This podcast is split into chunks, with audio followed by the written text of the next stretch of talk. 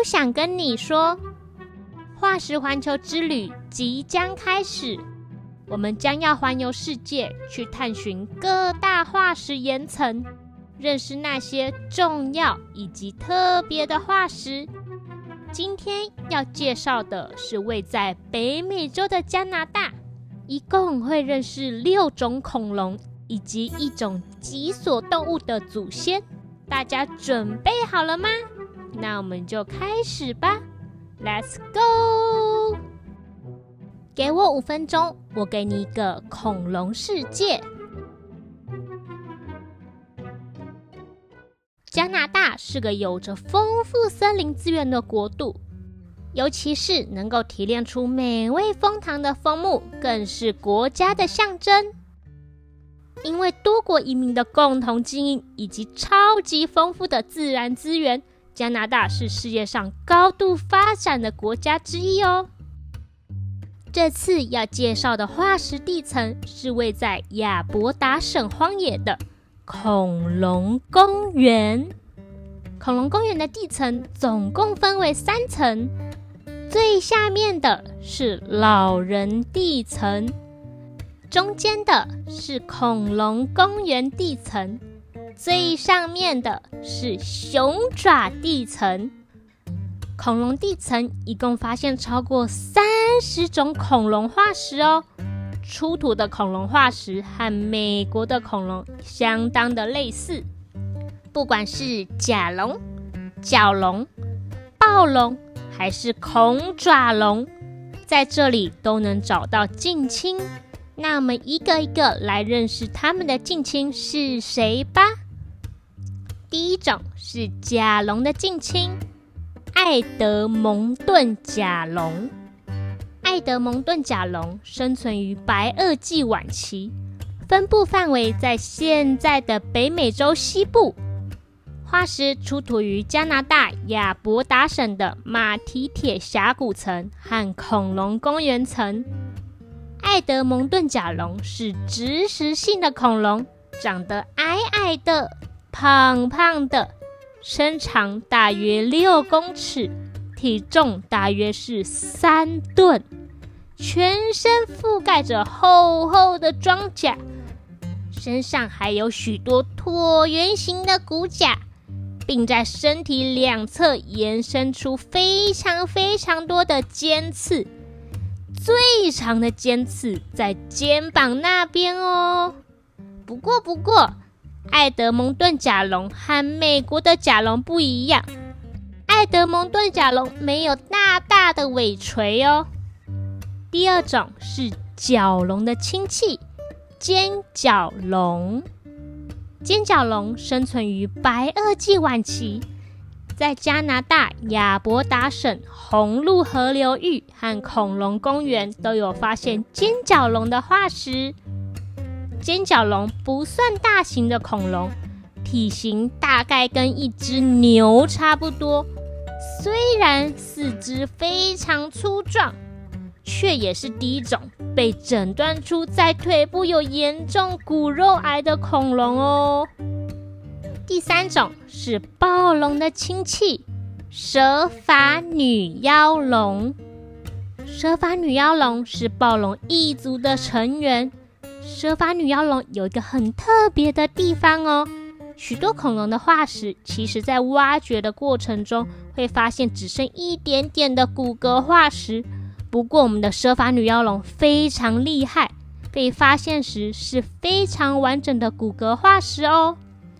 虽然蛇发女妖龙并没有暴龙这么巨大，但已经是当地的顶级掠食者喽。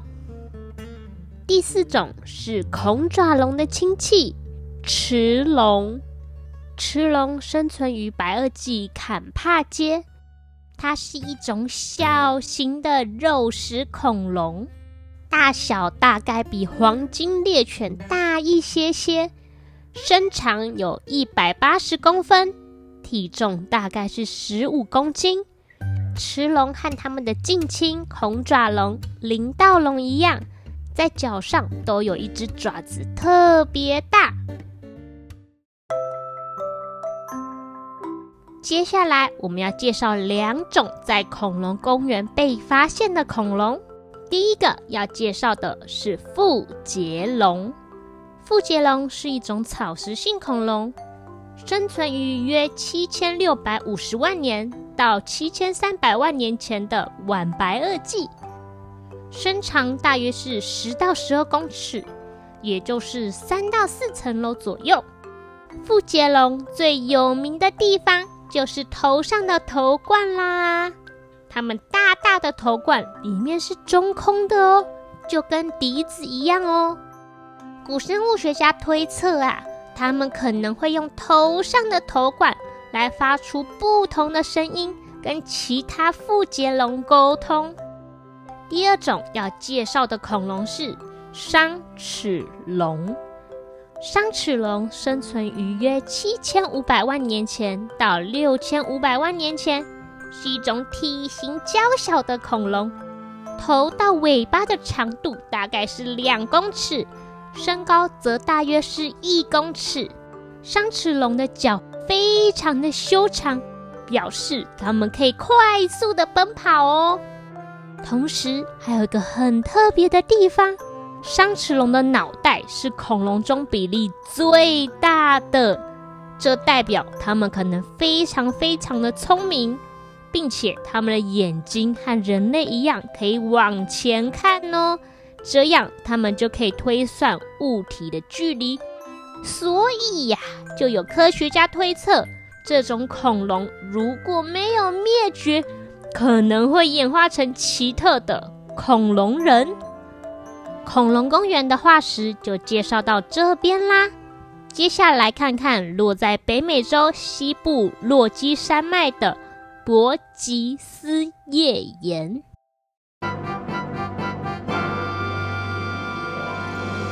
伯吉斯页岩保存了约五亿年前寒武纪海洋生态的样貌，有着各式各样奇形怪状的生物。例如坚硬的三叶虫、巨大的奇虾、有五只眼睛的欧巴宾海蝎等等。在认识吉波斯页岩发现的其中一种特别动物前，大家摸摸看自己背部中间是不是有硬硬的、长长的骨头？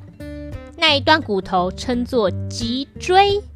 接下来我们要介绍目前已知最古老的脊索动物哦，那就是长得很像鳗鱼的皮卡虫。皮卡虫生存在寒武纪中期，大概五公分长，可以利用身体及阔尾鳍游来游去。它是鱼类、两栖类、爬虫类、鸟类。以及我们哺乳类的祖先，皮卡虫的身体有一条脊索来支撑身体，这就是我们背部那条脊椎的起源啦。